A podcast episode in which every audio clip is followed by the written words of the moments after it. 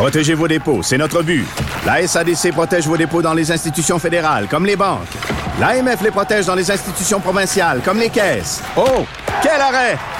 Découvrez ce qui est protégé à vos dépôts sont protégés.ca.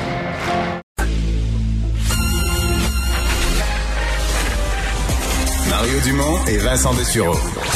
Des propos crédibles, avec des fois un brin de sarcasme. Ben, quand les nouvelles sont moins crédibles. Mario Dumont et Vincent Dessureau. Cube Radio. Notre prochaine invité a un parcours assez spécial. Je vous avoue que c'est une entrevue, euh, on, on- on se parlait pendant la pause, assez hâte. fascinante. On a hâte, certainement.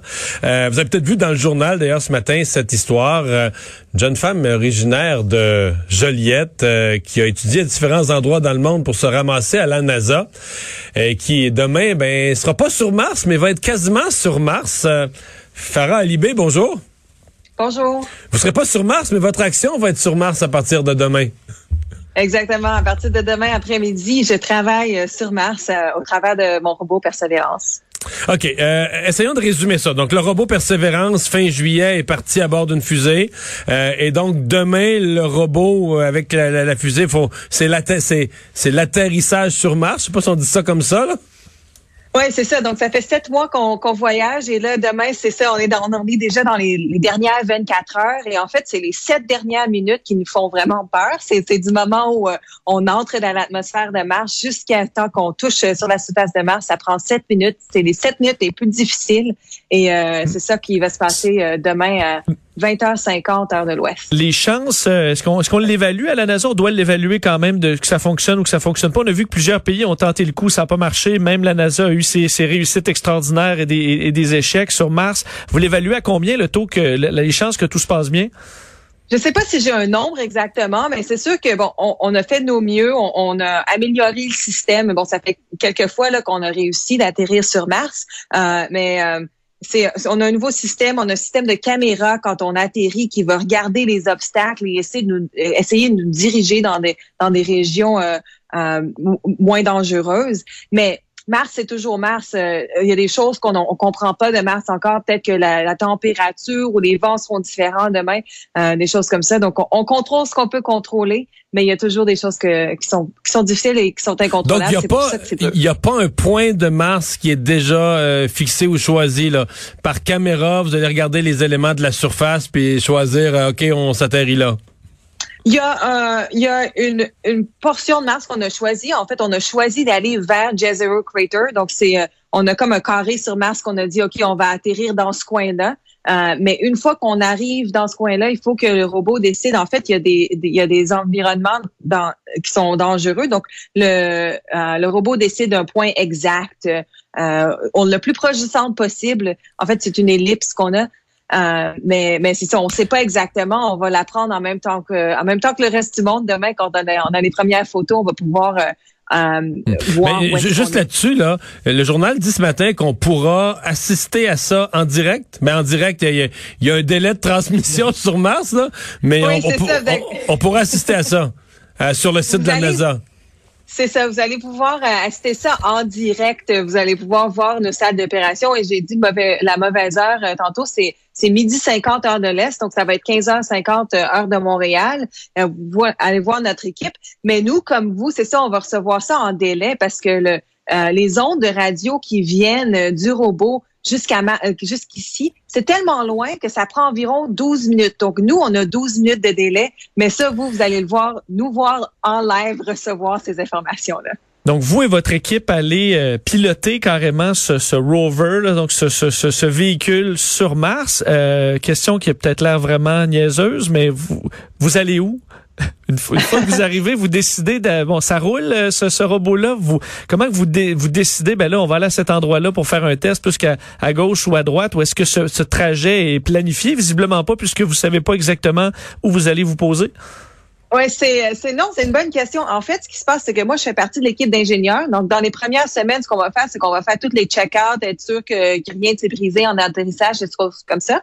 Puis pendant ce temps-là, on a une équipe de scientifiques qui va utiliser, on a des images de Mars déjà à cause des satellites qu'on a là. On va voir où est-ce qu'on a atterri. Et de là, ils ont déjà des sites intéressants que eux, ils veulent aller visiter. Donc, ils vont regarder où est-ce qu'on est et choisir le premier site vers lequel on va aller. Et dans les deux, trois premières semaines, on devrait choisir ça et, commencer à, à, voyager vers cet endroit-là. Le but d'aller chercher de l'information sur Mars, quelles sont vos euh, vos sources d'information Bon, il y en a une facile, les photos.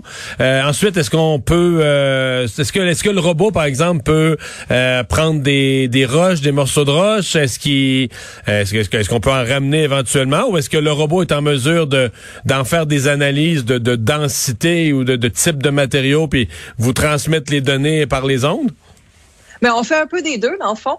Euh, donc, euh, le but de la mission, c'est de chercher pour de l'ancienne vie sur Mars et on va pouvoir être capable de prendre euh, des échantillons qu'on va laisser sur la surface de Mars qu'on aimerait ramener un jour. Mais en plus de ça, on a aussi des instruments à bord. Donc, comme l'avait dit, on a des, on peut, on a toutes sortes de caméras, on peut prendre des vidéos, mais on a aussi des instruments qui peuvent, on a un laser qui peut enlever la première, la première épaisseur, genre sur les roches, voir ce qu'il y a en dessous. On a des microphones, on a des des instruments d'analyse. J'appelle ça un kit de chimie, dans le fond, qui peut comprendre c'est quoi la composition euh, et analyser toutes ces choses-là. Euh, pour, ça va nous aider à choisir des échantillons qui sont intéressants qu'on aimerait ramener après.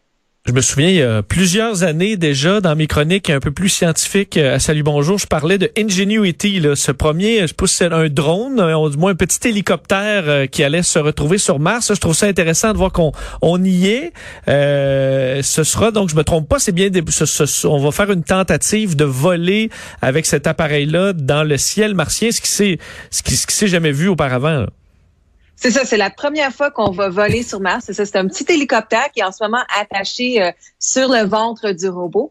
Donc, euh, dans les premiers mois sur Mars, on va le, on va le déposer et on va essayer de voler sur Mars, voler sur une autre planète. Ça va être la première fois qu'on va faire ça. Et quand vous dites essayer, j'ai l'impression que c'est la partie euh, de la mission qui est encore plus coudée un peu. Là. Donc, on ne sait pas trop exactement comment, ce véhicule-là va se comporter dans l'air, si, si ça fonctionne bien, mais ça vous permettrait, si ça fonctionne, je comprends, de couvrir quand même une distance plus plus intéressante qu'avec le robot unique?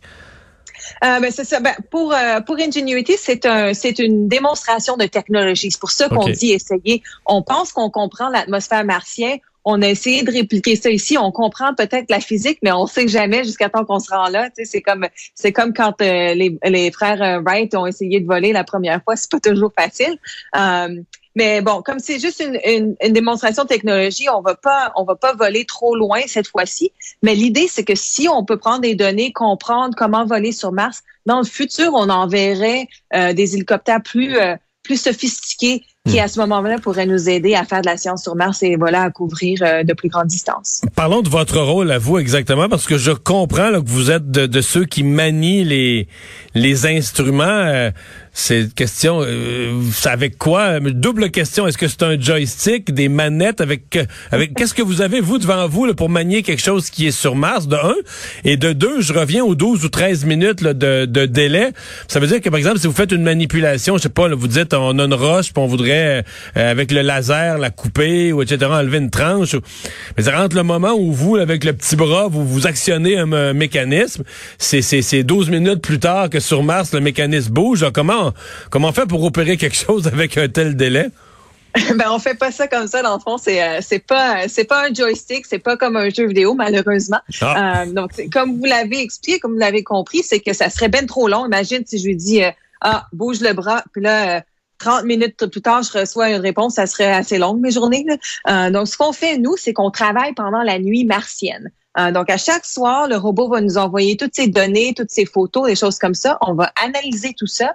Puis après ça, en équipe, on, prépare un programme pour la prochaine journée. Euh, donc, on va, on, lui dit exactement robot à heure à l'heure, minute à minute, ce qu'on veut qu'il fasse, les photos, les mesurements qu'on veut qu'il prenne et qu'il nous renvoie à la fin de la journée. Donc, on travaille à chaque nuit martienne dans l'équipe. Et moi, ma job spécifiquement, c'est que je fais la coordination entre toutes les équipes. C'est ma job, en fond, à la fin, de mettre un plan ensemble qui est envoyé au robot. Et vous parlez de la nuit martienne. Je comprends qu'à partir de demain, vous, votre horaire n'est plus terrestre. là. donc, vous fonctionnerez plus sur 24 heures par jour, mais sur c'est quoi une quarantaine d'heures, vous allez carrément vous adapter au rythme quotidien d'une journée martienne. C'est ça. Une journée martienne, c'est 24 heures et 39 minutes. Ça veut dire que c'est pas, c'est pas super différent de la Terre, mais en fait, c'est ça qui est difficile parce que je vais commencer, disons, environ vers euh, 17h30, 18h, heure de Mars à chaque jour. Donc, demain, 18h, heure de Mars, ça va être 15 heures pour moi à, à Los Angeles. Mais le lendemain, parce qu'il y a un décalage de 40 minutes, plus ou moins, ça veut dire que le lendemain, je commence à 15h40, après ça à 16h20. J'ai un décalage horaire de 40 minutes par Fait jour. qu'à un certain point, vous allez la- travailler de nuit complètement, là. c'est ça. La semaine prochaine, je vais être en train de travailler de nuit. Euh, D'ailleurs, j'ai un calendrier que j'ai partagé avec ma famille pour leur dire à quelle heure je suis réveillée. Comme ça, ils peuvent savoir euh, quand est-ce qu'ils peuvent m'appeler. OK. Euh, on a vu euh, dans les dernières années euh, des problèmes avec les tempêtes de sable, ou du moins les tempêtes en général sur, Mars, qui ont même condamné, je pense, un, de, un des rovers de, de, la, de la NASA. Est-ce que ça, c'est une des grandes menaces dans la mesure où on comprend pas encore tous les systèmes météorologiques là-bas et que vous dites, ben, il peut arriver soudainement une tempête de sable, les panneaux solaires fonctionnent plus et on perd notre robot? Ben, les tempêtes de sable, c'est plus un problème pour euh, justement pour euh, les robots qui ont qui utilisent des panneaux solaires euh, comme Opportunity que vous avez entendu il y a quelques années qui qui a fini sa mission. Pour Persévérance, en fait, on a une source ra- radioactive qui nous donne de l'énergie, donc on n'utilise pas l'énergie solaire. C'est pas l'énergie donc- solaire? Non, c'est ça. On utilise la source radioactive qui produit euh, de l'énergie en fait thermique qu'on et on fait de l'électricité avec ça. Parce que dans le fond, déjà euh, c'est un gros robot, ça nous prendrait des, euh, des panneaux solaires énormes et on n'a pas de place sur nos robots pour faire ça. C'est pour ça qu'on utilise une différente source d'énergie.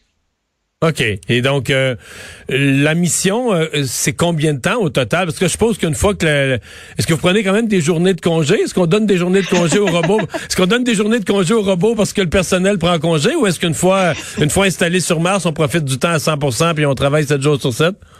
Bon, ben les premiers 90 jours, on prend pas de congé. Nous, c'est sûr qu'on travaille pas tous les jours. On a une grosse équipe. Euh, donc, c'est ça pendant les premiers 90 jours. C'est pour ça qu'on travaille euh, sur le temps martien. Après ça, on se retrouve plus sur un temps euh, humain, terrien. Et à ce moment-là, on va prendre, euh, c'est ça, on va prendre des jours de congé. On va avoir nos fins de semaine. La, la mission comme primaire dans laquelle on va prendre tous nos échantillons va être un an martien. Un an martien, c'est à peu près deux ans euh, terrestres. Mais comme toutes les autres missions qu'on a envoyées vers Mars, on, on pense vraiment que ça va durer plus longtemps que ça. On a fait euh, bon, on a, on a comme Curiosity qui a atterri en 2012. Ça aussi, la mission principale était supposée être deux ans, puis on est en 2020 puis elle marche encore. C'est-à-dire Euh, que donc, quand le, robot, à- quand le robot est encore bon, que son énergie se recharge, etc., on continue de faire des, des de l'utiliser, de faire des expériences supplémentaires. Ah oui, c'est sûr. Ben oui, s'il est là, c'est ça. Le plus difficile, c'est d'atterrir. Donc, s'il est là puis il marche encore, on va continuer. Ça, c'est sûr. Euh, vous disiez que l'objectif ultime était de trouver des anciennes, euh, des traces d'anciennes vies sur Mars. Euh, vous êtes consciente que cette nouvelle-là, mettons que vous découvrez, je sais pas, un fossile de quelque chose, un organisme vivant, c'est une nouvelle qui serait bouleversante pour l'humanité. C'est une des plus grandes questions de, de, de l'être humain. Est-ce que ça, ça vous trotte dans la tête? Parce que je suppose qu'à la NASA, à faire cette annonce-là un jour, faut, faut y penser de faire de la bonne façon. On peut penser que ça secourait beaucoup d'êtres humains euh, sur Terre avec les religions et autres. La, la pandémie nous a rappelé que certains humains sont fragiles. Ils sont fragiles, ouais. Oui, mais c'est c'est pour ça qu'on veut ramener des échantillons, vraiment comprendre ce qu'on voit. Mais oui, en fait, mais pour moi, c'est un honneur de dire que je travaille sur une mission qui essaie de comprendre d'où est-ce qu'on vient, ou d'où est-ce que les humains viennent, et euh, euh, tu sais, est-ce qu'il y a de la vie ailleurs? C'est une question qu'on se demande depuis des centaines d'années. C'est cool de dire que je fais partie d'une équipe qui va peut-être répondre à cette question-là, ou peut-être commencer à nous donner une idée de s'il y a eu de la vie ailleurs que sur Terre. Farah Alibé, merci beaucoup et surtout euh, bonne chance pour euh, toute euh, la mission. On va surveiller ça, nous, en direct demain pendant notre émission. Merci. Au revoir. Au revoir.